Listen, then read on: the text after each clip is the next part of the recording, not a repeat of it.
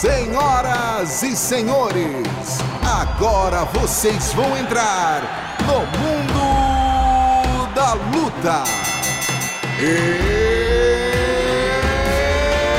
It's time! Um abraço para você que me escuta. Está entrando no ar mais uma edição do podcast Mundo da Luta, o seu podcast sobre artes marciais no GE, no combate.com. Eu sou Adriano Albuquerque, produtor do Combate da TV Globo.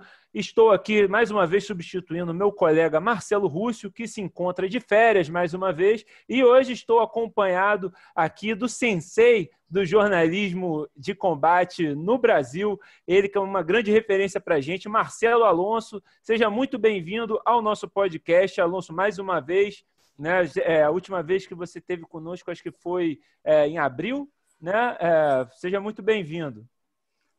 Prazerzaço, Adriano, estar tá com vocês aí. Pô, cara, o último foi sobre o Anderson Silva. Né? A gente fez um sobre o Anderson Silva, eu participei, uma honra ter acompanhado direto. Tá muito legal, vamos que vamos. E o convidado de honra aqui do podcast hoje é o homem que assombrou o mundo do MMA nesse sábado, Charles do Bronx Oliveira, o campeão peso leve, aí vai disputar o cinturão, se Deus quiser, agora em seguida, depois de uma lutaça que ele fez contra Tony Ferguson no último sábado. Charles, muito bem-vindo de volta ao podcast também. Da última vez que você esteve aqui, teve para comentar a luta do Habib Nurmagomedov, né, que foi a última luta dele, agora para falar aí dessa grande vitória que você conquistou no sábado. Muito bem-vindo. Porra. Bom dia, boa tarde, galera. Pô, tô feliz, irmão. Eu avisei, eu avisei todo mundo que eu ia chocar o mundo. Eu avisei, eu falei.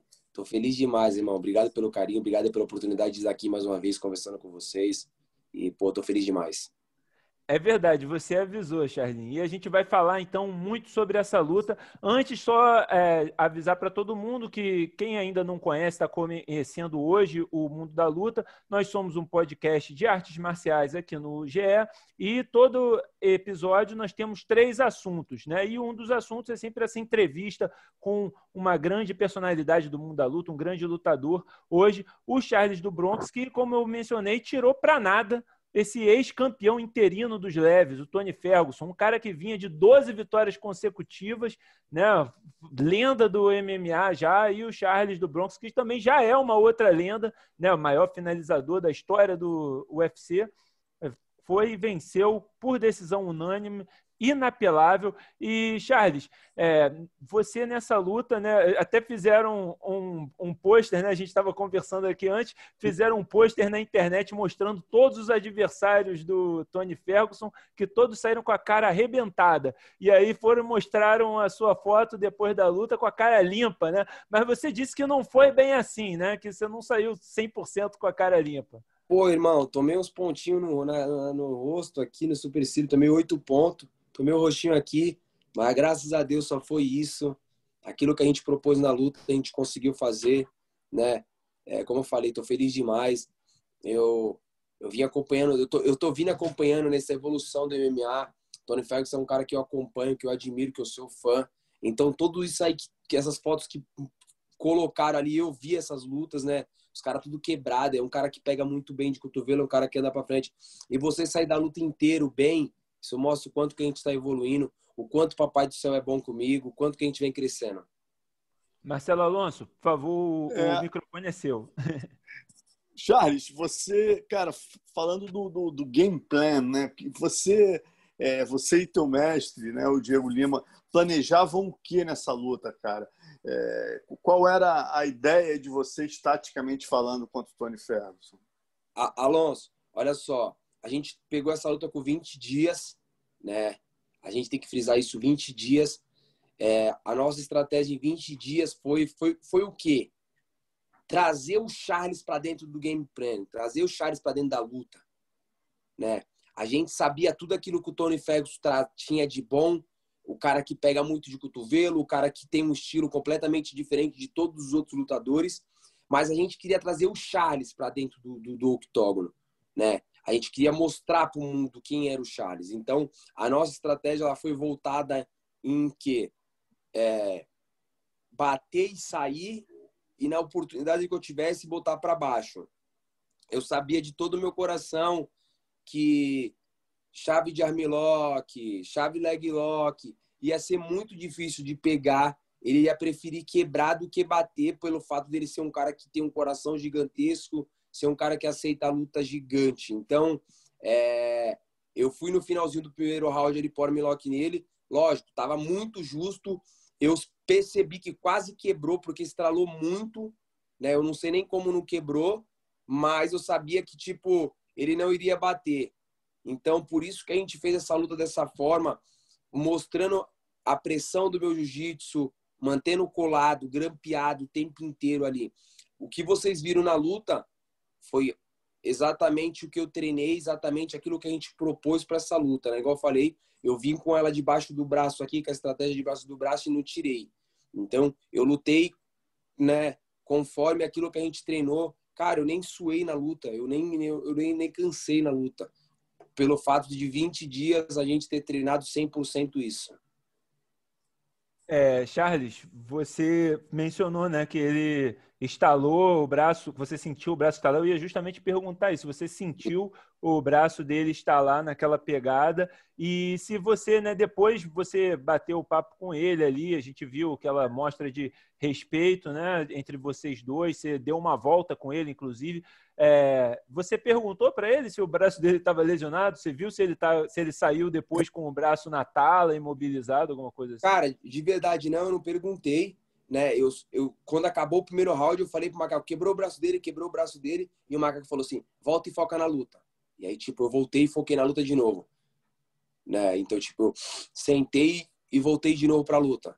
Esperando, né? Fiquei quieto na minha. Depois ali, na hora ali, é, eu só agradeci mesmo, né? Ele fala um pouco, ele fala mexicano, né? Ali, fala um pouco do espanhol. Só agradeci mesmo pela oportunidade, né? Que ele me deu, porque nenhum dos top 5 queria me dar uma oportunidade, né? Falei que eu era um grande fã dele, que essa luta era só civil como como espelho, então só agradeci mesmo de coração. Ele também agradeceu, falou que né, era um moleque promissor, que estava aí para ir para isso, tal.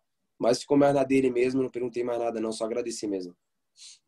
E Charles, como é que foi essa luta sem o Diego Lima no seu corner, cara? A gente sabe que o seu mestre aí tava, né, pegou Covid e tal, não Sim. pôde embarcar. É verdade que ele ficou falando contigo, com a equipe pelo celular durante a luta? Cara, a, a, a, né, hoje a evolução da internet, né, cara, ela ajudou demais, né? Vê só, desde quando a gente chegou aqui, a gente, o, o, o UFC, o UFC é, ele é fora do comum, né? Cara, todo, tudo é, eles, eles pegaram aqui como se fosse um apartamento, dois quartos, sala, cozinha, banheiro, né? Então, tipo, dentro do meu dentro do meu apartamento tinha a nossa salinha de treino ali, né? Pô, televisão, então a todo momento ele estava falando diretamente com o Gia, né? Porque eu, eu preferia descansar, então praticamente o dia inteiro querendo saber como que tava, é, como que estava a minha parte de, de alimentação, como que eu estava comendo, juntamente com o meu nutricionista, porque a gente que teve que preparar nossa alimentação aqui, então o dia que preparou essa parte de alimentação para mim, então ele estava o tempo inteiro conversando ali, né? E todo momento de treino meu, ele estava na, na telona gigantesca na televisão ou no telefone, né?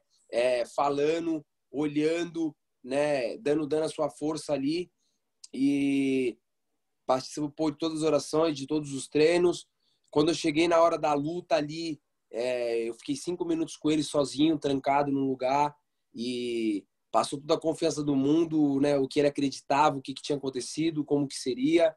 Para mim acreditar em mim mesmo. Então isso, essas palavras entrou no meu coração, na minha cabeça, né? Eu senti o Lima ali, né? Ficou com a gente o tempo inteiro no vestiário pelo telefone e entrou na luta com a gente. O Gia tava é, grampeado com fone, né? Com ele no ouvido, né? É, na hora que eu abracei o Gia, escutei ele falar, né? Na hora que o, o, o falando que o macaco ali tava, na hora que eu tava entrando para lutar, ele tava com a gente. Então, assim, a todo tempo, né, no corner ali, é, eu escutava o Gia falar, era ele que tava mandando falar o que tinha que falar. Tanto que no terceiro round, é, o Gia gritou e falou assim: o Lima tá falando para você que ele vai vir igual louco agora porque ele perdeu os dois rounds. Então, gira e faz aquilo que você sabe fazer de melhor. E aí, tipo, tava o tempo inteiro com a gente, tava o tempo inteiro é, alinhado com a gente, né, em tudo. Então, é 100% feliz. O Lima não deixou a desejar em nenhum momento, ao todo tempo estava com a gente, né? Em treinamento, na minha parte de recuperação, dentro da luta, chorou, vibrou, então não ficou longe em nenhum momento. Ô Charles, você falou também, né, que é, você disse para o macaco, ah, ele quebrou o braço e o macaco falou, não, foca na luta. Mas você sentiu ele depois na luta é, com o braço comprometido, que ele não estava conseguindo executar é, o que ele queria com aquele braço esquerdo também? Isso você acha que mudou um pouco a, a como se desenrolou? Olha, eu acho que eu acho que nem, nem, nem sim nem não. Porque no começo, no, a gente sabe que a gente lutador, no começo ali, se você está sentindo dor, é só o começo. Depois que voltou a esquentar, vai embora. Então, assim, no começo eu senti que ele parou de gebiar mais forte, né? Tanto que eu consegui conectar algumas mãos ali mais pesadas ali. E também não fez tanta diferença para ele, porque eu não mudei o gameplay, né? Eu continuei do mesmo jeito, né? Eu continuei andando para frente, trabalhando, batendo, chutando, chutando as panturrilhas dele, as pernas dele, né? E andando para frente esperando na hora que ele errava para poder grampear, botar para baixo, né? Então, a minha estratégia não mudou em nenhum momento, continuou da mesma forma. Eu acho que, tipo assim, o, o sangue esquentou, ele nem sentiu nada, tanto que ele continuou, lutou, lutou os três áudios, lutou muito bem, defendeu muito bem, né? Ali na parte de chão, tava malandro, tava esperto, não tava errando. É, só rapidinho, Alonso, porque você, o Alonso mencionou, né, quando a gente estava batendo papo, né, que o, o Ferguson tem esse jiu-jitsu da, né, da Tenth Planet, lá do Ed Bravo, né, que o pessoal fala muito, que complica para quem que eles é, lutam sem kimono, é, e é, né, a gente como torcedor aqui ficou né, preocupado algumas horas ali com ele no chão tentando giro para pegar o braço, para pegar é, um triângulo. Como é que você defendeu ali? Explica para a gente, né, como, como que você foi fazendo os giros para porque mesmo a gente aqui, né, ficando é, preocupado, a impressão que tem vendo assim que você não correu risco em momento algum, né? Ele mesmo tentando aquilo, você estava sempre um passo à frente das movimentações dele. É, então foi como eu falei, eu vim com a estratégia montada de braço do braço, né? Não, não, não queria errar, não queria vacilar em nenhum momento. É, Charles é o maior finalizador da história do teammate, né? Então tem que me respeitar também. Não é à toa isso. Meu jiu-jitsu é um jiu-jitsu da Macaco tinha, o DNA, né? A gente respeita isso, por isso que a gente estava ligado 100%. Eu também já pequei dentro do octógono, já fui finalizado. Então, quando você está com a cabeça 100% focado na estratégia, o coração voltado a isso, é difícil acontecer de, de qualquer forma. A gente sabia muito bem da parte do triângulo de mão nele e a gente treinou muita defesa. Eu defendi o triângulo de mão com, com uma saída de quadril, simples. Ele tentou atacar o triângulo também em mim lá na parte quando na hora que estava de costas eu estava batendo nele. Eu defendi também saindo simplesmente quadril. Então, aquilo que a gente falou, né? A gente estava 100% focado na luta. Quando o macaco, eu falei pro macaco, cara, ele quebrou o braço, ele quebrou o braço, e o macaco falou, foca na luta de novo, foi por quê? Porque eu já estava desfocando em outra coisa. Não, ele quebrou o braço. Será que ele quebrou o braço? Não, volta na luta. Se quebrou, ele vai parar a luta. Vamos voltar. Então foi na hora que eu sentei, respirei e voltei de novo para a estratégia. Cara, eu nunca me senti tão bem como me senti para essa luta. Eu, na realidade, eu nem, parecia que eu nem estava lutando, parecia que eu estava numa festa, sei lá.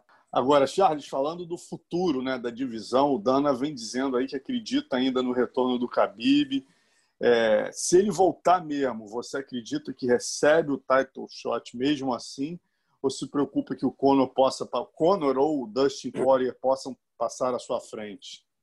Olha, a, a real é assim, são oito vitórias seguidas, né? São sete sem deixar na mão dos juízes e uma luta que a gente deixou na mão dos juízes, mas eles não tiveram, né? É, pô, como nem, nem ficar preocupado nem nada. Eles já sabiam quem tinha ganhado, que, né, que foi eu. Então, assim, eu acho que eu deveria lutar diretamente, mas a gente sabendo como que funciona aqui, com certeza é, a luta entre o Conor e Dustin Poirier pode ser diretamente pelo cinturão, né? Porque pela história dos dois, só que aí também tem que ver tudo como vai funcionar, porque, querendo ou não, o Conor tem, se o Conor vencer, o Conor tem uma luta de boxe marcada. Então, vai ser o quê? Só no final do ano essa luta?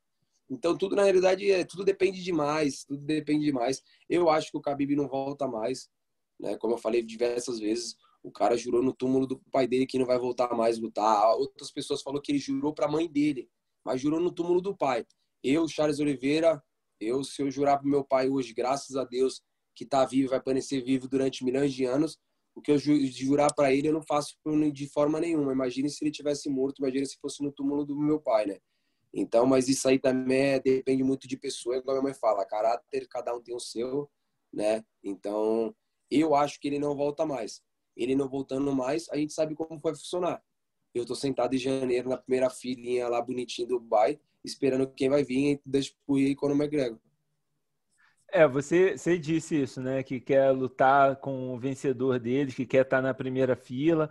É, e antes da sua luta, o Dana deu essa indicação, né? Que você pode ser o próximo desafiante pelo cinturão. Mas você falou com o Dana depois da luta ou com alguém ali da direção? Eles te deram alguma indicação do que, que vem em seguida? Cara, na realidade não, não, a gente acabou, a gente acabou falando, né? Só agradeci pela oportunidade que ele me deu. Lembrei para ele que foi 20 dias que ele me deu só, e olha só o que a gente fez. Então a, a gente tem que frisar muito isso, cara. Pessoal, a gente pegou um monstro da categoria, um cara que é um fenômeno. Quem vive da luta, como lutador ou como repórter, sabe quem é Tony Ferguson. Não é qualquer um, cara. Ele é um monstro da divisão. Então tem que ter todo o respeito do mundo pelo Tony, né? A gente pegou a luta com 20 dias. Ele aceitou depois de 5 dias, então são 15 dias. E daí, se você botar 15 dias para a semana que você vem para cá, é uma semana que você tem que ir de corte de peso. Então, tipo, você tem que uma semana para você treinar. Então, fora que eu tive que tirar visto, tudo que eu fiz, e olha a luta que a gente fez. Então eu deixei bem claro para ele, foi 20 dias você me deu essa luta e olha o que eu fiz. Acredita em mim, me dá essa oportunidade. E pô, o homem falou, deu as entrevistas aí e falou. Então não tem o que falar, não tem o que fazer. É, eu, eu vim falando durante um bom tempo, eu tô chegando, o pai tá chegando. As pessoas dão risada e pensam que é brincadeira. Aqueles que estão pensando que é brincadeira estão olhando e estão vendo. Aqueles que estão acreditando só estão aplaudindo e estão colhendo os frutos junto comigo. Então, não faz diferença se vai ser hoje, se vai ser amanhã, vai acontecer, vai chegar aquilo que é meu, tá escrito. E como é que você vê, só complementando essa, Adriano, como é que você vê a possibilidade, Charles? Você falou, olha, o Conor e o Dustin estão aí e tal, mas também tem outros dois caras ali que estão correndo por fora, né? Que é o Justin Gate e o Michael Chandler. Você vê a possibilidade, se, se um dos dois tiver uma vitória impressionante, passar à tua frente nessa disputa? Cara, vê só, Olha só, Michael Chandler chegou no UFC com toda a pressão, toda a fama que foi, era o próximo desafiante ao título, era isso, era aquilo. Graças a Deus a luta aconteceu do Dusty Gates e o Khabib, ele não lutou.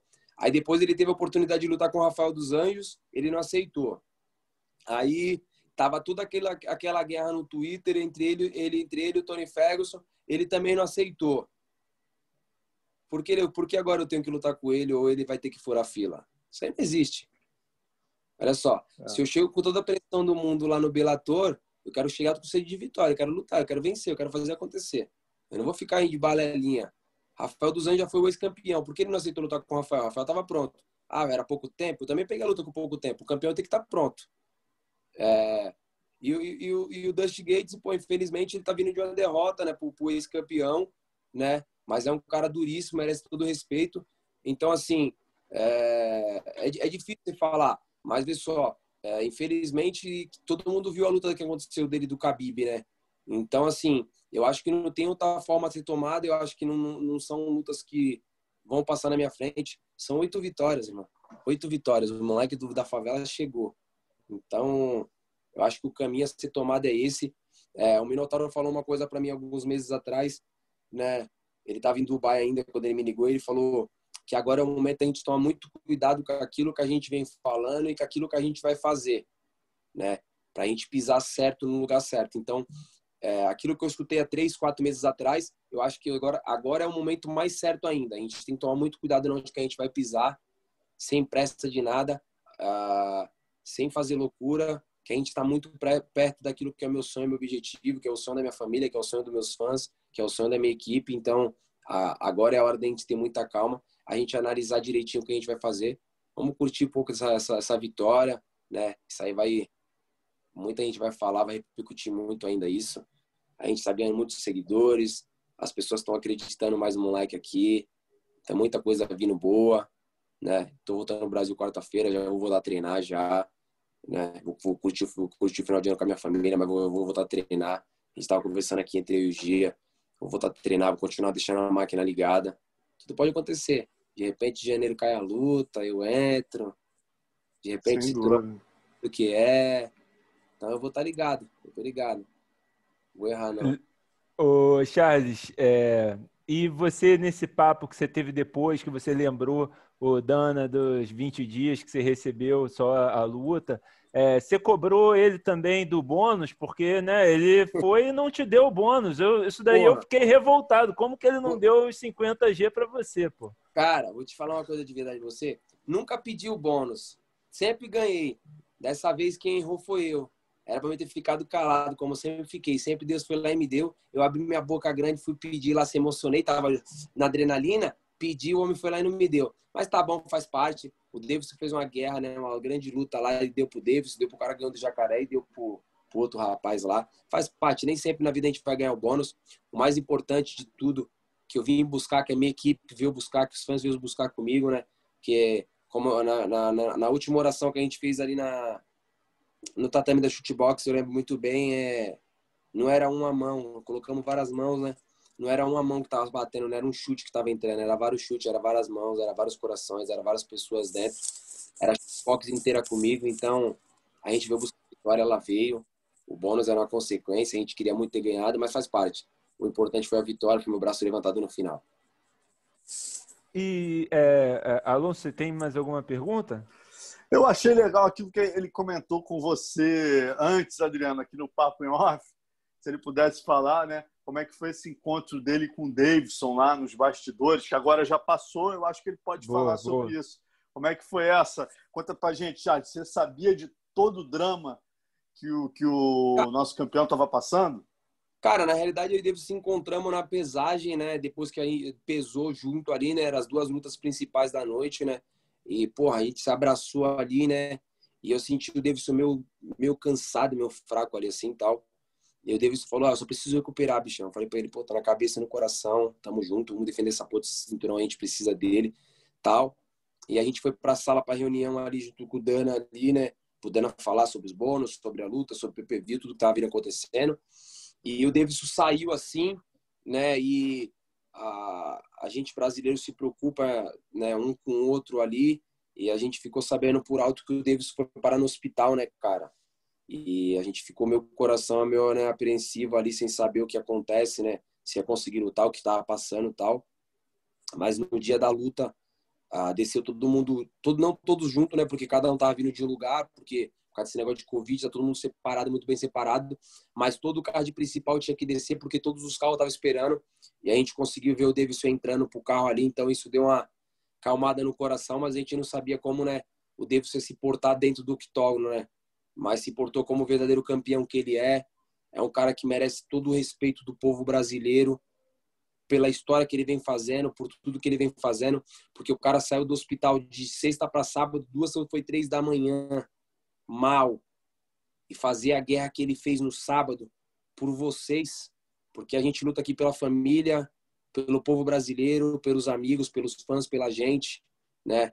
Então, é, Deus tem uma história maravilhosa na vida do Davidson, né? Que é um cara que você tem que bater palma de, de pé, porque falar para você, irmão, eu tava com um pouco de queimação no estômago antes de entrar na luta e eu tava preocupado. Você imagina um Davidson que chegou três horas da manhã como que estava a cabeça. Então, realmente, cabeça de campeão merece todo aplauso.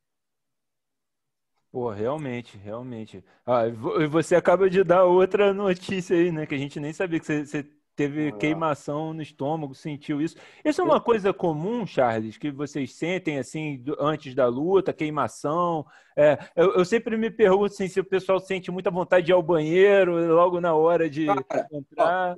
Ó, eu, eu normal, assim, eu normal, eu fico, eu, eu sempre quero ir no banheiro, sabe? Tipo, vou umas duas, três vezes assim na depois que eu chego no, ali no ali, tipo, não sei se é nervosismo, acho que deve ser um pouco de nervosismo ali assim, sabe? Mas meu é normal. Eu vou uma, duas, três vezes no banheiro assim. Mas dessa vez, cara, nem isso eu fui no banheiro, nem não tinha nada disso. E queimação pela primeira vez no estômago eu tive. Muita queimação de quando eu batia a manopla, assim, tava batendo manopla. Eu olhei muitas vezes pro Jeep, pro macaco, falei, nossa, mano, queimação no estômago, sabe? E o Maca falava assim, vamos trocar o ar. E eu ficava trocando o ar, sabe? E tipo, foi indo, foi indo, foi indo. E eu me apegando ali com a minha fé a Deus ali. Falei, mano, pelo amor de Deus, não deixa nada de mal acontecer. Não posso tomar pancada na barriga no começo ali. Porque tava com muita queimação no estômago, né? Mesmo, mas graças a Deus é, não aconteceu nada demais. Deus foi maravilhoso, né? Mais uma vez colocou a mão e nada, nada, nada, nada foi, não foi nada demais. Mas o Davidson foi guerreiro demais. Merece todo respeito, cara. E, Charles, você é, falou bastante, fala bastante, né? tem, tem usado até como um mantra, um lema, né? É, essa expressão favela venceu. Né? Isso é uma, é um, uma expressão que está muito forte né? hoje em dia, principalmente. É, e eu queria, é, é, inclusive, uma música né? do MC Cabelinho, se, se não me engano, é, o, se chama Favela Venceu. E eu queria saber, né, é, de onde, de qual favela você representa, de onde você vem. Acho que você já falou várias vezes na sua carreira, mas porque você já está há tanto tempo né, no UFC, no MMA, a gente acabou parando de falar um pouco tanto nisso e focando mais no desenvolvimento da sua carreira. Se você pudesse falar um pouco sobre é, o que você representa, que favela se representa, de onde você vem para o nosso público. Acho sempre legal, assim, né? Importante. Cara, na realidade, é assim, né? Eu nunca morei dentro de uma favela, dentro de uma comunidade. Eu sempre morei na, do lado de fora da comunidade, perto da comunidade, mas eu vivi a minha vida inteira dentro da comunidade. Chaparral, Prainha, Favela do Caixão. Então, hoje, o que, que a favela venceu significa para mim? O moleque veio de dentro da comunidade que pode se tornar campeão, não só na luta, mas na vida. Eu quero mostrar para a molecada, pô, ah, Favela do Caixão, Morrinho, Prainha, Vila Zilda, Vila Edna, pô, tantas outras que tem lá que eu posso falar que, da minha comunidade, mas da favela inteira, o Brasil inteiro. Tanto da favela do Rio de Janeiro, todas as favelas, de todos os lugares do mundo, irmão que se você tem fé realmente, você pode vencer. Cara, vê só. Eu vou chegar, eu saio, vou embora quarta-feira, quinta-feira. Se você for me achar, eu vou estar dentro de uma comunidade. Quinta-feira eu vou estar dentro da comunidade. Eu não estou falando isso de balela, isso aí. As pessoas que me seguem, as pessoas que são verdadeiros meus amigos, sabem disso. Eu vou estar dentro de uma comunidade. Eu passei Natal dentro de uma comunidade. Tava dentro da prainha. Entendeu? Então, tipo, você vai falar, mano, que loucura, podia estar em tantos lugares, mas é onde que eu me sinto bem, sabe? Pô, a gente no final de ano tem, a gente tem entrega de alimentos, a gente tem entrega de frango. Cara, a gente, a gente, a gente tenta ajudar de todas as formas possíveis. Então, assim, o que que significa a favela venceu pro Charles? O moleque que saiu de dentro da comunidade, vem, está vencendo o mundo. É igual eu postei hoje. Olha onde a gente chegou, valeu a pena esperar, sabe? Se você tem fé, vai demorar, mas vai acontecer, vai chegar. Cara, hoje eu sou o terceiro do mundo, o maior finalizador da história do Ultimate, um moleque que sou conhecido. Tô em Las Vegas agora, eu tô em Las Vegas. Que loucura, entendeu? Ano passado eu tava na Disney, em Orlando. Eu chorei igual criança, mas não ligo. Sabe o que foi? Você imagina, um moleque veio da comunidade. Minha mãe e meu pai contavam os dinheiro para poder comprar um lanche para meu irmão. E hoje olha tudo que a gente pode proporcionar para eles. Olha tudo que eu venho proporcionando para minha filha, irmão. Deus é maravilhoso. A favela venceu e sempre vai vencer. Não importa como que vai ser, a gente vai vencer. Vai demorar, vai. A gente vai persistir, vamos subir. Ah, pô, mas tem muito ladrão. Tem, tem ladrão, tem traficante, tem um monte de coisa na favela. Infelizmente, né, nem Deus agradou todo mundo porque as, o, o, ser humano vai agradar. Mas acontece o seguinte, dentro da comunidade sai muito homem mulher que vão ser grandes lutadores, grandes jogadores, grandes advogados, pessoas do bem. Isso aí você pode ter a maior certeza. Eu sou uma das provas vivas. Tem muita gente que vem me acompanhando. Mano, conheço traficante, conheço ladrão, conheço tudo. Eu conheço todo mundo. Todo mundo é meu amigo. Charles, você usa droga? Nunca usei na minha vida, nunca vou usar. Você já bebeu? Coloquei uma vez na boca, minha mãe quase me matou. Entendeu? Então, cara, é, sou muito grato a todo mundo que eu conheço, sou muito grato a todas as pessoas que vêm. Cara, minha, é, falei com a minha tia, com a minha mãe, eles parece, falou que parecia final de ano no Guarujá. Era fogos em toda a comunidade, era fogos em todos os lugares. Olha, eu acho que essa mensagem perfeita para encerrar essa entrevista, hein, Alonso? Pô, que Sem mensagem. dúvida. Pô, Pô muito é... legal. É isso aí, é isso aí. A favela venceu, continua vencendo, vai sempre vencer. É, Charles, eu sei que você está aí aproveitando o seu último dia em Las Vegas, né? Vai voltar para o Brasil, tá com a sua filha aí, né? Vai, vai curtir agora um pouco. Obrigado por nos atender. Minha filha tá aqui, irmão. Minha filha tá lá no Guarujá. Tô louco para ah. pegar, apertar. Você é louco? Não, mentira. É, é, porque, na verdade, o que o Diego me disse que você ia comprar uns presentes para ela. Foi isso que, que ele me é. disse, né? Que agora vai aproveitar para. Dar um presentinho para ela. para mimar um pouco ela, tá certo. Tá certíssimo. Queria te agradecer, então, por nos atender. Sei que aí é cedo e que agora você vai eh, te liberar aí para passar esse seu dia abençoado. Muito obrigado por nos atender, amigo. É, melhor, melhor da sorte para você nesse prosseguimento de carreira. Que você, no ano que vem, dispute esse cinturão na próxima luta e traga esse cinturão que a gente acredita é isso, com certeza. E como você disse, mesmo quem duvidava, agora já está acreditando, né? É bem isso. É bem isso, é verdade. Olha só, o Bravo tem nome, Jesus é o número um, vamos para cima. Valeu, Valeu, Charles, muito obrigado. E agora, então, para o segundo assunto do mundo da luta dessa semana, recebemos ele que é produtor do combate, Gleidson Venga, o nosso assassino silencioso. Tudo bem, Gleidson? Bem-vindo. Tudo bem, Adriano. Prazer falar com você, com o Alonso, com a rapaziada toda ligada aí no mundo da luta. Fim de semana quente, né? A gente vai ter bastante assunto aí para conversar. Exatamente, a gente ainda tem muito assunto, né? A gente acabou de falar com o Charles do Bronx, que foi um dos grandes destaques do UFC 256, mas foi um evento recheado de grandes lutas, né? E a principal foi um lutaço entre o brasileiro Davidson Figueiredo e o mexicano Brandon Moreno. Foi uma das melhores lutas de 2020, né? O Davidson defendeu o cinturão do peso mosca em tempo recorde, foi só 21 dias depois da última defesa dele, e foi um empate por decisão majoritária dos juízes. O empate se deu por causa de um ponto reduzido do Davidson no terceiro round por um golpe ilegal. Já tinha sido o terceiro golpe ilegal dele na luta, né? Claro, tudo acidental, acontece, mas depois de alguns golpes o juiz tem que deduzir um ponto. É... E aí eu queria perguntar para vocês dois, Alonso e Gleidson, começar pelo Alonso. É, você achou o resultado justo? É, ser empate, ou você acha que os juízes paparam mosca dando dois rounds para o Moreno? Porque, né, é, com o ponto deduzido, um round ficou empatado, foi um round claramente do Davidson, né, o terceiro round, 10 a 9 para ele, perdeu um ponto, ficou 9 a 9, mas dois juízes então deram é, dois rounds para o Moreno, eu vi que um deu o segundo round para o Moreno e outro deu o último round para o Moreno. É, você e, todo, e todos eles deram o quarto round para o mexicano. Alonso, você acha que, o, que foi, foi justo esse resultado ou era para ter sido uma vitória do Davidson, mesmo sem o ponto deduzido? Cara, eu achei, sinceramente, assim, foi um lutaço. Né? Eu achei realmente, eu fiquei na dúvida do segundo round, eu também dei o segundo round para o mexicano. Então, assim, eu achei justo sim. Eu acho que a discussão fica em torno da justiça de tirar um ponto né, num golpe que não foi intencional numa disputa de cinturão tão, tão parelha. Né? Eu acho que a gente vê, acho que sim, é, dedo no olho é uma coisa que me incomoda mais. Eu acho que o segundo tem que valer menos um ponto. Agora, o chute não intencional na região genital, eu acho que principalmente na luta de cinturão, ele tem que ser tem que haver uma ponderação maior por parte do, do juiz. Né? Ele tem que olhar e falar: calma aí, cara, isso pode mudar né, o resultado de uma luta, pode levar a uma injustiça. Nesse caso, não.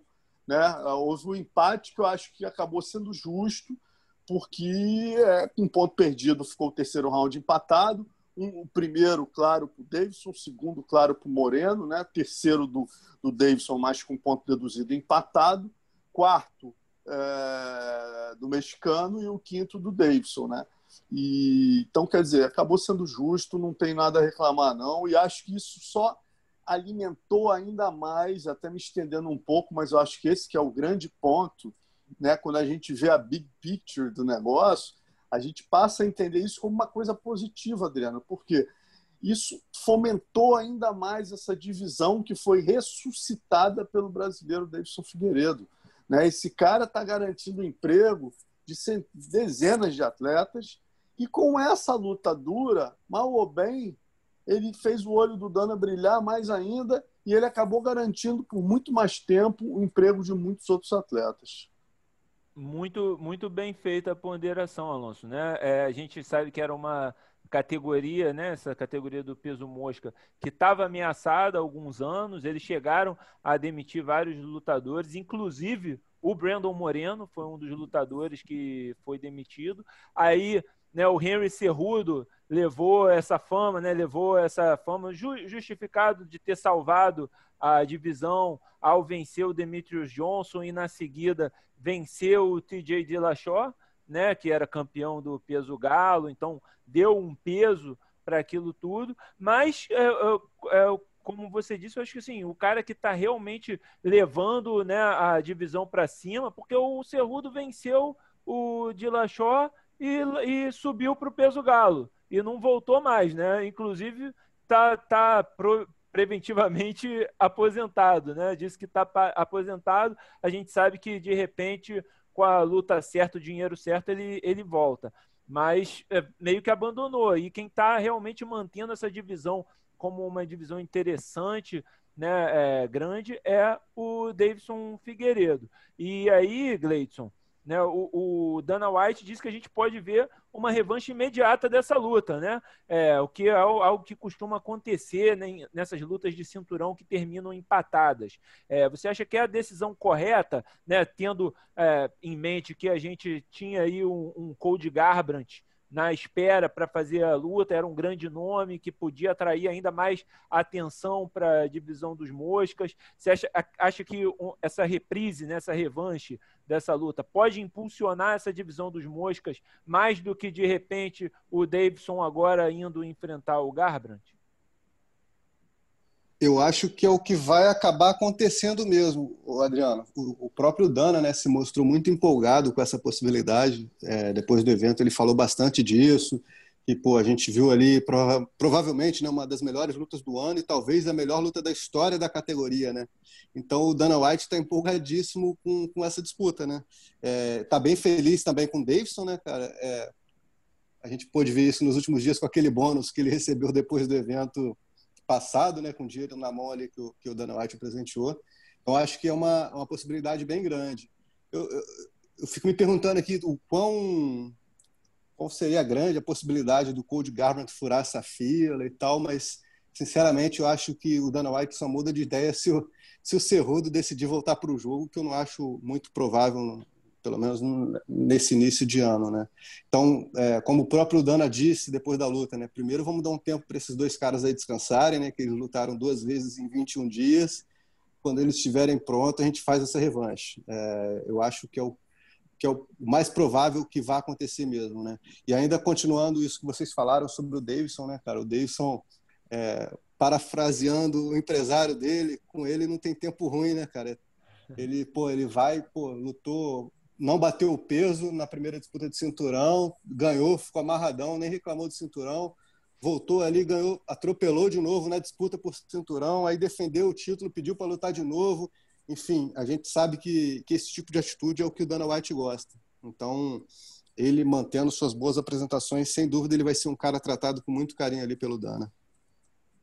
É, e Alonso, né? A gente estava até falando há pouco aqui em off. É, o, a gente tem que aproveitar e, celebrar muito o que o Davidson fez, né, cara? É, o, o, como o, ele chega para a luta com 21 dias só, né, para bater o peso. É, e aí tem um problema depois da pesagem. A gente teve aqui o, o, do Bronx falando um pouco de bastidor, né? De como eles souberam também na notícia que ele tinha ido para o hospital, como eles ficaram preocupados de de repente a luta principal cair. É, e ele volta e luta cinco rounds inteiro, né? Vence a luta, né? É, a gente sabe foi empate majoritário, mas se não fosse o ponto deduzido ele teria vencido a luta. É, então só valoriza ainda mais esse cara, né? Merece todos os aplausos. Ah, sem dúvida, né, Adriano? É, é, vindo do Charles, né, cara, a gente respeita ainda mais, né? O Charles falando, cara, eu tava sentindo, né, um comichão lá no estômago, uma queimação no estômago, pô, entrei preocupado, um psicológico abalado. Os treinadores falaram, não, meu irmão, é tua, vai. Quer dizer, você vê, ele sentiu né, uma coisa no estômago e pensando assim. E ele fala o que ele pensou. Pô, se eu tomo um soco ali, caramba, como é que vai ser? Então você vê, cara, como passa tudo pela cabeça de um, de um, de um lutador desse nível, como o Charles, né? Você imagina, ele que estava só com uma dor no estômago. Agora, tu imagina o Davidson que não dormiu, vomitou, com, quer dizer, entrou com a barriga vazia, a cabeça do cara estava totalmente destruída. Então, quando você vê um cara passar por um teste de samurai desse, entregar uma luta que mere... que está sendo aí debatida é, entre as melhores do ano, você, cara, só tem que tirar o chapéu para um cara desse. Esse cara não pode perder o emprego, não está mais, tem que entrar naquela categoria ali, né? Que o Dana tem que falar, meu amigo, esse aqui, ó, tá salvo. Só para quando quiser, porque, porra, depois do que ele fez, salvou o evento, se colocou à disposição em cima da hora. A gente lembra que o mais difícil que ele fez, Adriano, nem é passar por tudo isso, não. É o que ele perde, o que ele desidrata, o perrengue que ele passa na semana da luta. Você imagina, cara, ele, ele, ele passou todo esse perrengue para bater o peso. E aí ele continuou falando para o corpo dele, para a mente dele, falando: ó, vamos ter que aguentar mais um mês, desidratado, ferrado, entendeu? Mas é para o nosso bem, meu amigo. Às vezes o corpo fala: ó, joguei a toalha, não deu entendeu? E breakdown. Mas não, o corpo do cara aguentou, o cara aguentou, ainda chegou lá e entregou um lutão desse. Então tem que tirar o chapéu. Tem, tem que tirar o chapéu. E é, falando, em, é a mente de campeão, né? O, o, próprio Charles falou isso também, é a mente do campeão. A gente já viu vários exemplos, né? Você estava mencionando em off as histórias do Minotauro, né? O que, que ele teve que superar para lutar, algumas das lutas, das grandes lutas dele no Pride contra o Fedor, contra o Dan Henderson. É, a gente é, pode mencionar o próprio Henry Cerrudo, né, que quando venceu o Marlon Moraes aí pelo cinturão do peso galo, estava com, com os pés, com os tornozelos arrebentados e tomou porrada no pé, tomou porrada na perna e continuou, é, foi, virou uma luta que ele estava perdendo para conquistar o cinturão. Tem que ter essa cabeça de campeão. E dois caras que têm cabeça de campeão e provaram várias vezes, estavam no card do UFC 256, mas saíram derrotados e vivem mais fases nas suas carreiras, né? Estamos falando de Ronaldo Jacaré e Júnior Cigano. Pô, quem é mais, quem tem mais mente de campeão do que um Ronaldo Jacaré que quebrou o braço numa final de mundial de jiu-jitsu contra Roger Grace e continuou lutando e acabou sendo campeão mundial, né? É, e ele foi, né? E, e foi final, foi nocauteado pelo Kevin Holland, né? Um garoto aí duríssimo, venceu sua quinta luta no ano. Né? É, e o Jacaré assim, fez a estratégia correta contra o, o, Kevin Holland. Né? Ele grudou no americano, mas ainda assim acabou nocauteado com o adversário, mesmo com o adversário de costas no chão, né? Isso foi o mais impressionante. Agora, é, aos 41 anos né, de idade, o Jacaré, e com três derrotas seguidas, claro, só contra top da divisão, né? Primeiro o Jack Hermanson, depois subiu de categoria, né, fora de peso, foi enfrentar o Ian Blachowicz aqui em São Paulo e perdeu também muito parelho, uma luta que podia ter ido para ele também nos pontos. É, e agora essa derrota para o Kevin Holland. Será Será que nós vimos a última luta do Jacaré no UFC? Será que a gente corre esse risco de, de repente, ele entrar nessa barca que o UFC está prometendo? É, eu ia falar justamente isso, né, Adriano? Não sei se faz parte do Dana, faz parte dos planos do Dana, né, de botar o Jacaré nessa barca. A gente já ouviu muito falar também de que essa barca já estava pronta. Talvez não os resultados de sábado né, não influenciassem a, essa questão né, de quem vai ser demitido e tal. O Jacaré tem um histórico muito grande, é um cara muito respeitado, né? Então, não necessariamente três derrotas é, vai fazer com que o Jacaré vá para a rua. É um ex-campeão do Strike Force, um cara que sempre entregou grandes combates, tem um histórico dele já de outras modalidades, enfim, um cara respeitadíssimo. É, a questão mesmo, para mim, é o jacaré, né? O, o, Alonso conhece muito melhor o jacaré pessoalmente, né? Para entender um pouco como é que funciona a cabeça do jacaré. O, o Alonso viu, viu, lá atrás, né? O jacaré lá em Manaus ainda. Então, eu acho que é, é uma questão de cabeça do jacaré, porque é, os adversários, é, com, os adversários que o derrotaram, né, cara? Eu, eu não, não acredito que seja nada fora do normal ele perder essas lutas, né, Adriano? O Hermanson é um cara que está aí no top da divisão, o Holland é um cara em ascensão, o Blachowicz é o atual campeão da categoria de cima, né? Então, assim, vai muito mais a questão de, da cabeça do jacaré, a motivação. Obviamente, né? Tem a idade, né, cara? O jacaré é um cara de 41 anos que competiu bastante também no jiu-jitsu, no grappling, no MMA, né, cara? A gente não tá falando, pô, a gente não tá falando de qualquer um. O Jacaré, para quem conhece a história dele aí, sabe o quanto ele, ele ralou bastante. Então acho que tem uma série de fatores aí sobre o futuro dele. Pelo UFC, eu acredito que talvez eles ainda deem mais uma chance. Mas aí eu acho que vai muito da, da questão do Jacaré, da cabeça do Jacaré mesmo. E aí, como eu falei, eu acho que o Alonso é um cara com mais propriedade para falar, porque conhece muito melhor esse, esse lado aí do Jaca.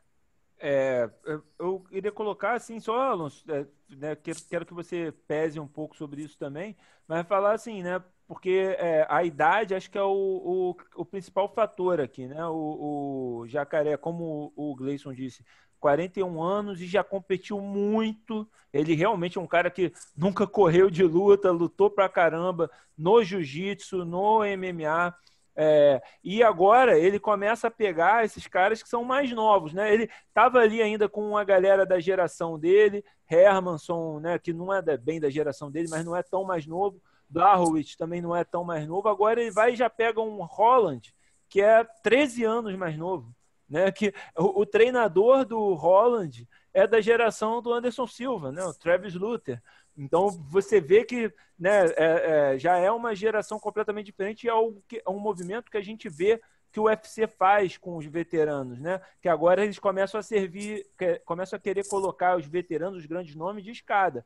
Fizeram isso com Anderson Silva, né? Em vez de colocar ele para encerrar a carreira contra grandes nomes, contra caras da, da, né, da geração dele, foram e botaram ele para enfrentar Adesanya, Canonier, o Raya Hall. Agora o Cigano mesmo, né? Que a gente vai falar também dele. É, Cigano, as últimas essas quatro derrotas dele foram só para garotões, né? Só para é, primeiro é, Curtis Blades, Francis Enganu, Jairzinho, agora esse Cyril Gané, que pô, só tinha seis lutas no MMA, né? Como que um cara desse já está pegando um cigano, né? É, e, e, acho que esse pode ser acabar sendo o, o movimento que o UFC vai fazer com o Jacaré, que a gente pode discutir se é justo, né? Também com a história desses caras, colocá-los para ficar ali de escada para jovens, jovens lutadores, jovens promessas, e se, é, se, se, eles continuam ou não, se, se eles correm um risco. O que, que você acha, Alonso? Então, a primeira coisa, né, Adriano, que a gente tem que ponderar é o seguinte, né? O UFC já deixou claro, a gente está vivendo um momento atípico. Eu acho que numa época normal, eu acho que nem discutiria que o Jacaré e o Cigano seriam mantidos. Né? Porque o Cigano é um ex-campeão, é, a gente tem que levar em conta que ele lutou com um, dois e o três, e agora pegou um garoto que está chegando, então não é justo. O cara que já foi técnico de TUF, né, que foi um dos maiores nocauteadores. Então não é justo você demitir um cara desse, mas a gente está vivendo uma conjuntura diferente. Jacaré é idem, o cara que tem uma história no esporte inacreditável, tem condições normais de temperatura e pressão, seria sim mantido.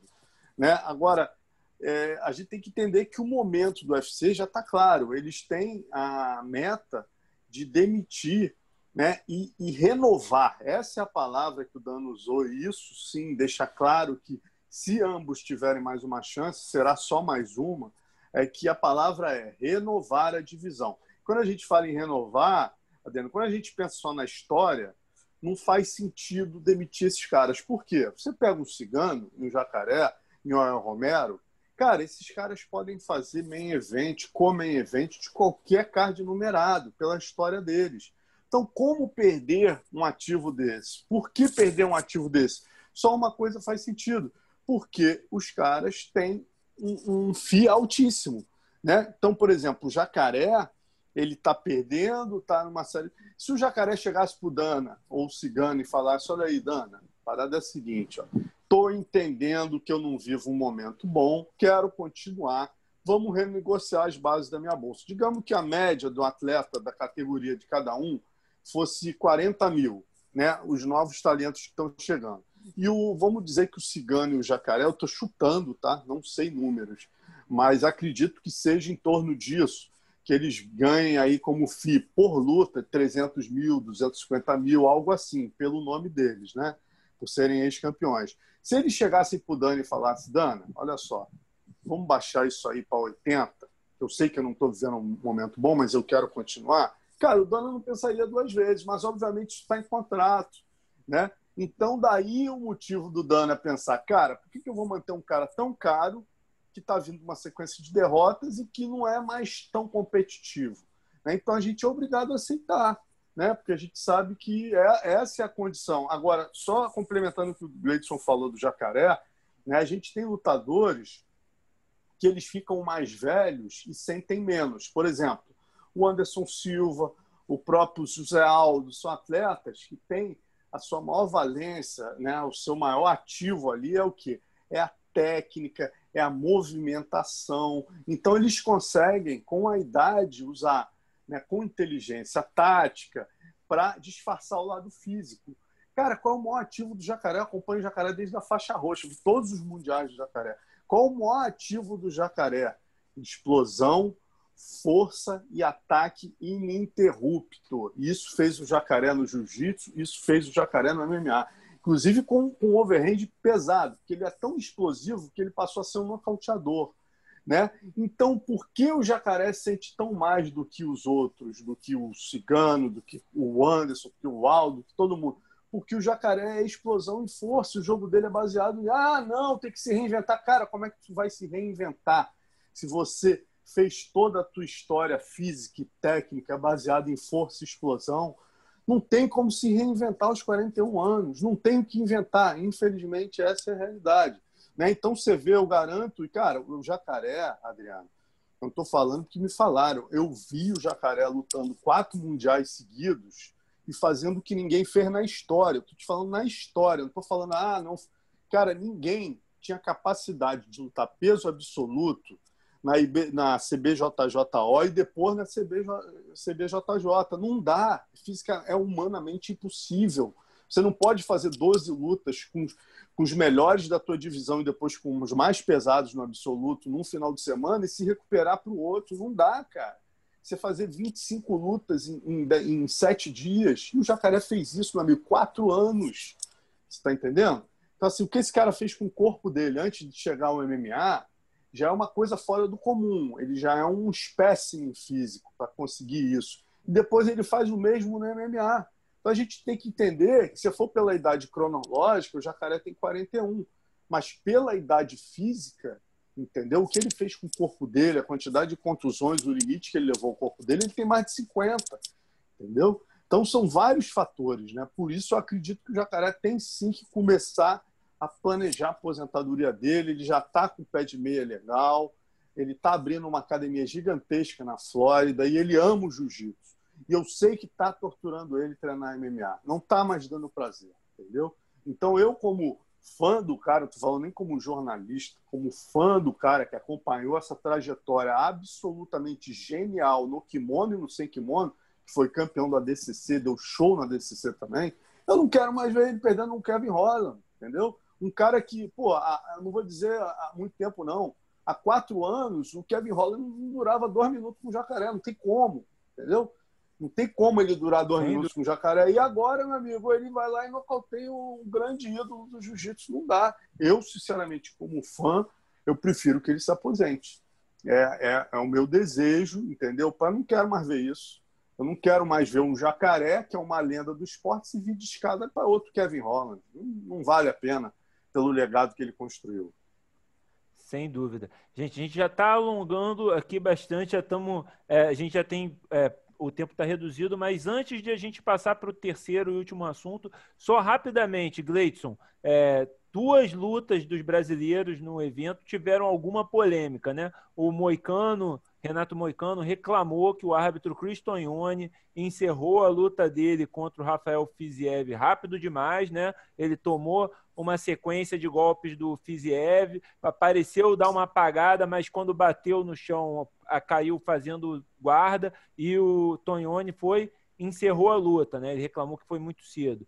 É, e o Cigano, assim, pelos replays, a gente viu que ele levou claramente uma cotovelada na nuca, né? Que definiu a luta dele com o Cyril Gané. E o árbitro Gerim Valéu deixou passar, né, é, como se fosse não intencional, né, ou, que, ou como se nem tivesse pego na nuca. Você acha, é, Gleison, que os juízes erraram nessas duas lutas?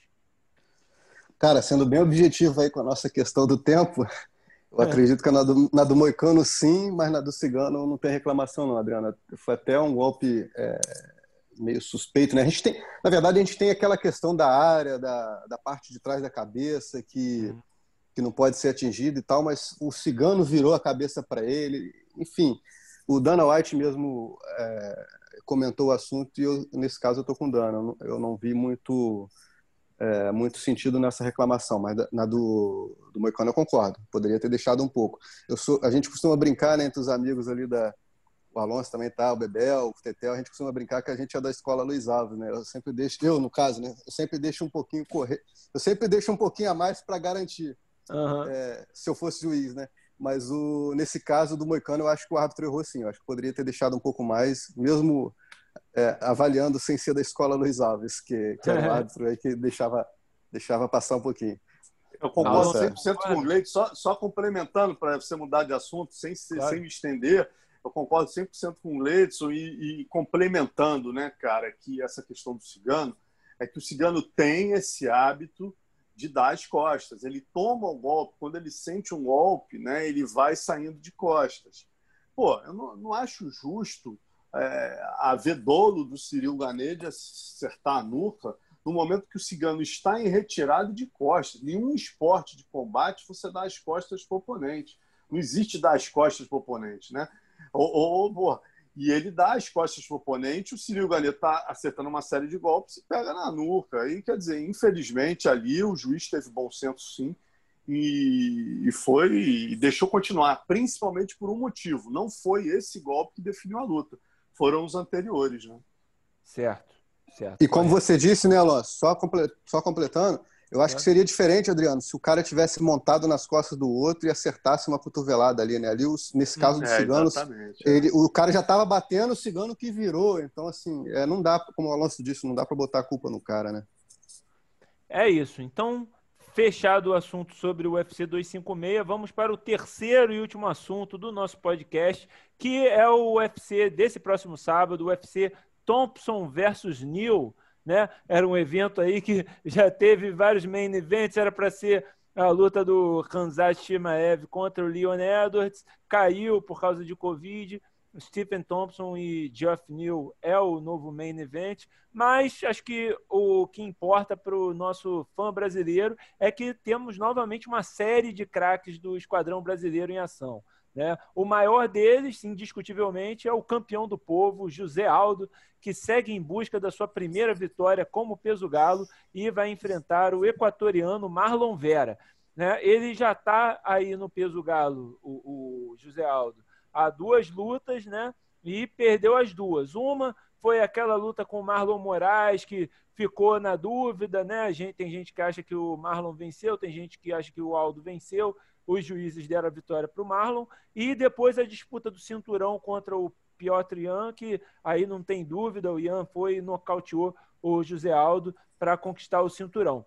Vocês acham que essa vitória, enfim, sai? É, porque o Vera também não é brincadeira, né? Tá em franca evolução, venceu seis das últimas sete lutas dele.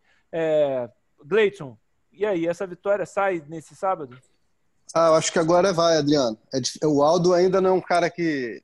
O Aldo, né, na maioria das vezes que ele entra no octógono, a gente ainda pode apostar nele, né, cara? A gente não. Embora os resultados não sejam mais os mesmos, né, do, do que ele já conseguiu, eu acho que dá, sempre dá para apostar um pouco no talento do Aldo, sim. Agora, essa questão que você falou, né? Já são duas derrotas nessa categoria, né, cara? É, o quanto isso tem de desempenho, de queda de desempenho pelo corte de peso, o quanto é pelo nível dos adversários, o quanto é pela própria decadência do Aldo mesmo como atleta, né? Pela idade e tudo mais. Então, talvez essa luta com o Marlon Vera seja realmente uma prova de fogo para ele nessa categoria, até porque, como você falou, né? Os dois adversários que ele enfrentou nesse peso são do mais alto calibre, né? Então, é, esse, esse, esse, esse momento agora pode ser derradeiro na carreira do Aldo, pelo menos nessa categoria de peso. E Alonso, o, o Aldo, ele na luta pelo cinturão, né? primeiro na luta contra o Marlon Moraes, ele, ele foi muito bem, né? É, talvez pode ter tomado um pouco mais de golpe, ou alguns golpes mais duros, né? Mas ele foi muito bem, tanto que muita gente achou que venceu. E na própria luta contra o Piotr Jan, eu acho que ele foi bem nos primeiros rounds, né? Foi a partir do terceiro que o Jan cresceu e foi dominando a luta a partir dali. É, acho que ele ainda tem mesmo é, caldo aí, né? E, e, principalmente contra o Marlon Vera, né? Como você vê essa luta?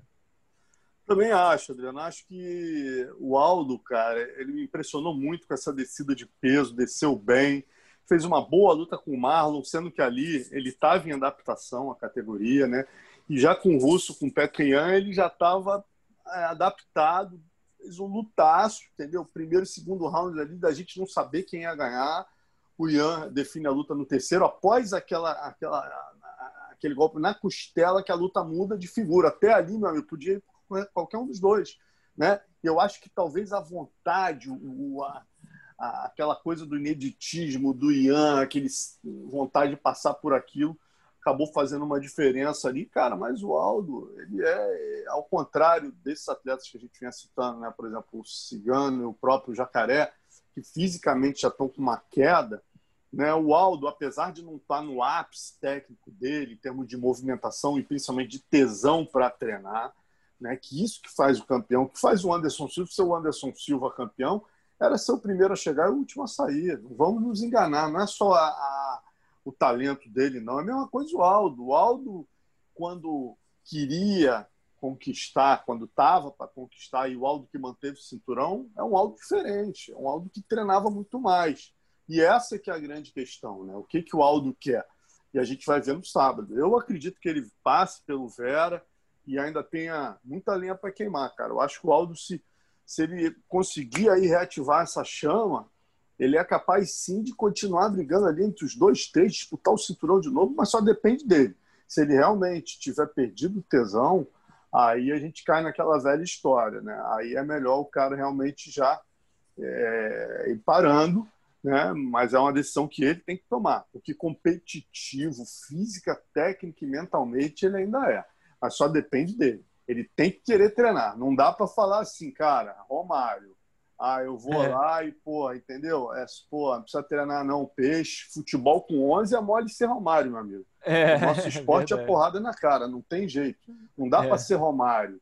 É mole, pô, tu ser um gênio com 11 te ajudando é mole. No teu esporte, não tem como ser você tem que treinar muito, né? E a gente espera que o Aldo tenha recuperado essa chama, porque, cara, dá gosto de ver esse cara lutar, realmente é um gênio, um dos maiores da história. Sem dúvida. Cara, naquela luta contra o Piotr Jan, pô, eu, no segundo round, no, até o meio do terceiro round, eu tava achando, vai vir, ele vai vencer essa luta. Né? É, o Aldo fez eu, a gente sonhar, né, Adriano? Fez, deixou a gente sonhar, deixou a gente sonhar. Aí depois o Ian mostrou toda a categoria dele também, né? E, e venceu com muita propriedade e mérito. Mas é, é isso, está em tais condições de vencer. Vamos ver, vamos ver, porque o Vera não é brinquedo, mas é, mas é uma luta que, que casa bem para o Aldo. É, temos também né, os grandes destaques, além deles, além do José Aldo, são o Marlon Moraes, que enfrenta o Rob Fonte, né, para se recuperar da derrota para o Corey Sandhagen que o Marlon teve. Né? Ele estava na boca para uma disputa de cinturão contra o Ian, até perder para o Corey. E é, temos também o Michel Pereira, o paraense voador, que encara o Chaos Williams. Esse Chaos Williams é uma pedreiraça, né? teve um nocaute tremendo há, há um mês né, exatamente um mês, inclusive, em apenas 30 segundos nocauteou o Al Hassan. É, é, Alonso, continuar contigo. Qual deles tem a maior pedreira aqui? Qual desses dois tem a maior pedreira e qual o caminho para a gente fechar o ano com duas, com essas duas vitórias? Cara, é, é, até difícil dizer, né, cara? Eu fiquei muito. Eu tava vendo a luta, tava entrevistando né, o paraense voador ontem, tava assistindo a luta desse Kels Williams aí, né? Kellen Williams, é o nome do, do, do, cara, né? E realmente pressionou aí, cara, porque ele ganhou do Morono, que é um cara que já tem mais de 10 lutas no UFC. Ele ganhou em 30 segundos. Na primeira luta dele foram 27. Então, assim, ele, ele nocauteou dois caras em, em, em menos de um minuto, os dois. Né? O cara realmente tem uma, uma pedrada na mão, é perigosíssimo. Então, a capacidade dele de nocaute é claríssima. Agora, eu não vi ele ser testado com um cara com o nível de habilidade do Michel Pereira. Então, eu diria que o Marlon tem uma pedreira maior, que é o Rob Fonte, que é um cara que já foi testado, né, cara? Tem pego pedreiras aí na sequência vencido, né? Porra, lutou com o Lineker, lutou com o De Silva, lutou com uma, porra, uma galera e é um cara muito duro. Eu acho que é uma luta mais dura, o Marlon vai ter mas eu acredito no Marlon, cara. Acho que é uma luta boa de recuperação para o Marlon. Na verdade, eu acredito nos dois. Né? Eu acho que quem pega a pedreira maior mesmo é o Aldo. Eu acredito muito, tanto que o, que o Marlon quanto o Michel Pereira vençam essas suas lutas. Gleidson, sua opinião aí. Cara, eu vou, eu vou discordar do Alonso. Para mim, o Michel pega a luta mais dura mas uma coisa eu tenho certeza, tanto ele quanto o Marlon é, são a luta dele, né, quanto a do Marlon são duas candidatíssimas à, à luta do evento, cara. São só, o Marlon e o Michel, porra, são dois caras que proporcionam grandes lutas, né, cara? E são duas, para mim, talvez as duas mais aguardadas do evento, além da participação do Aldo, né, que sempre causa essa, essa ansiedade, essa expectativa. Para mim, a luta do Marlon e a do, do Michel são muito candidatos a bônus de, de, de luta da noite, cara. Os caras protagonizam sempre ótimos combates. Eu estou bem ansioso para ver os, esses dois combates. É, e, e, no card a gente ainda tem a Tayla Santos, né? Também pega uma pedreirinha aí, a, a Robertson, que já foi muito menosprezada, muito subestimada, mas está mostrando muita qualidade na última luta dela, venceu a Poliana Botelho, né, com, é, com muita boa atuação dela contra a Poliana, inclusive. Né, a gente teria o Diego Lima no card, mas o adversário dele, o Belal Muhammad, é, pegou Covid, né, então a luta foi cancelada, mas são, são vários bons testes aí para os brasileiros. Eu tô, é, eu tô bem confiante na Tayla, Acho que ela, apesar da Dillian ser muito boa, acho que a Tayla é, consegue de repente manter a luta em pé e, e ganhar. A, o Marlon também tem muita confiança, porque o Rob Fonte ele é muito duro, sim, mas é, o Marlon é mais técnico, é, é né, mais forte também. É, acredito muito no Marlon. É, para mim também, cara, a maior pedreira é o, é o Michel contra esse Chaos Williams. Porque o, o Alonso está certo, né? ele não foi testado ainda contra um nome é, de grande qualidade, assim, um, um grande nome. É, o Michel é um cara muito imprevisível, né? Tem muita, muita movimentação, muita coisa, mas esse cara aí só precisa de uma acertada, é, né? verdade, Se ele acerta verdade. uma, é, é, é dose. Então, acho, acho bem complicado, mas estamos aí na esperança de uma vitória do Michel Pereira também, de todos os brasileiros, para fechar o ano bem, né? O, o esquadrão brasileiro esse ano foi é, tá vencendo o, o esquadrão internacional aí, né? Estamos com um retrospecto positivo. Tivemos aí em 2020 a volta de um campeão é, homem, né? No, além de termos os cinturões com Amanda Nunes, agora temos o Davidson Figueiredo é, como campeão e né, é, para fechar com chave de ouro, essas vitórias dos brasileiros seriam excelentes. Então, fiquem ligados aí nesse sábado no canal Combate, ao vivo com exclusividade, UFC Thompson versus Neil. Você no combate.com também acompanha em tempo real, vê as duas primeiras lutas ao vivo liberado. Gente, vamos para os destaques da semana rapidamente aqui para encerrarmos o nosso podcast. O nocaute da semana temos três candidatos, né? O Kevin Holland com a sequência de socos com as costas no chão contra o Ronaldo Jacaré no UFC. Tivemos no evento Clan Wars 38 o Chad Riley acertou um chute alto na cabeça para nocautear seu adversário é, e o Christian Duncan no Cage Warrior 119 acertou um lindo chute alto rodado para nocautear o adversário dele. É, Alonso, você teve a oportunidade de é, assistir os nocautes, né? É, qual dos três você acha que merece o nocaute da semana? Cara, com tristeza no coração do Kevin Holland. Ele, ele foi realmente genial, tem que reconhecer. O Jacaré estava fazendo tudo certo ali, mas ele conseguiu, com a maior envergadura dele, conectar aquele golpe, deixou o Jacaré tonto. E pelo peso da vitória dele, por ser a quinta subsequente, né, o conjunto da obra me faz escolher o Kevin Holland. cinco vitórias em 2020. Está disputando aí certamente com o Davidson. Se tiver uma disputa dos lutadores do ano, o Kevin Holland tem que entrar nessa, nessa linha de disputa aí. Concordo, concordo. É, Gleidson, quem você vota aí? Tô com o Alonso também, pela criatividade do Holland de acertar naquela posição, né, cara? Normalmente um cara quando enfrenta um, um Ronaldo Jacaré da vida não se sente muito confortável ali por baixo, né, cara? O cara não só tentou uns ataques ali na, foi, foi é, ousado, né, tentando finalizar o Jacaré com, com um triângulo, mas ainda conseguiu tirar aquele nocaute ali da cartola de uma maneira bem inusitada. Então ele, assim como o Alonso também, infelizmente é o Kevin Holland. É isso, é, eu, concordo, né? É, os nocautes, outros nocautes aí vão estar no resumo do MMA na semana, né? O nocaute aí do Chad Riley e do Christian Duncan, muito bonitos, mas o peso do adversário, né? Um Ronaldo Jacaré, é, você nocautear um Ronaldo Jacaré e nocautear com as costas no chão, algo muito raro, né? É, eu lembrei que eu vi o Raya Hall já fazer isso, né? Com você nocautear com as costas no chão e com a mão, né? Algo muito raro. Só vi, só lembro de ver o Raya Hall fazer isso no TUF né? Acho que foi contra o Dylan Andrews. É, o resto das caras que nocauteiam no chão geralmente são com pedalada, né? É uma coisa muito mais rara, é muito mais comum do que é, com soco. Com soco é muito raro. Então, merecido aí nocaute da semana para o Kevin Holland. A finalização da semana, é, três candidatos aqui que vão enrolar minha língua. que vai ser difícil de falar.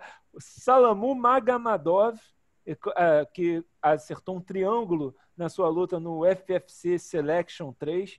Temos também o Dodikudo Sangakov, esse daí, esse nome aí, muito difícil de falar, que, que finalizou com uma chave de panturrilha no FFC Selection 5 também. E o Chase Hooper, né, esse é o nome mais fácil da lista, que conseguiu a chave de calcanhar contra o Peter Barrett no UFC. É, começar contigo dessa vez. Qual a finalização da semana? Cara, eu gosto um pouquinho mais da, das posições mais inusitadas, né? Então vou no Sangakov com essa chave de panturrilha aí. É, Alonso. Pô, tô com o Gleidson, cara. Vou nesse primo, isso aqui deve ser primo do Belal Mohamed, né, cara? cara que pega a gente na pegadinha do de cudo. Sangakov, vou no do de cudo, primo do Belal, chave de panturrilha no FFC Selection. Pô, chave de panturrilha é para poucos, meu amigo. É chave de panturrilha cadeira elétrica, porra, neck crank, o, porra, o, o, esse tipo de golpe eu, eu, eu, eu aplaudo de pé, dou de codo. É isso, merece, merece aplausos. Então, ele já venceu o prêmio da finalização da semana. Eu vou dar um voto de honra para o Chase Hooper, pela forma como foi, né? É, ele estava perdendo a luta em pé, claramente. Eu já estava arrependido do meu palpite por uma vitória do Chase Hooper por finalização. Aí ele foi e fez exatamente o que eu tinha palpitado no terceiro round, dá aquele Inari Roll, né? É, é, para entrar na, na posição, pegar a perna do Peter Barrett, ajusta e finaliza numa luta que ele estava perdendo claramente, assim, por muito no, no cartão de pontuação. Então, um votinho de honra para o Chase Hooper, mas a finalização da semana para o Dodikudo Sangakov.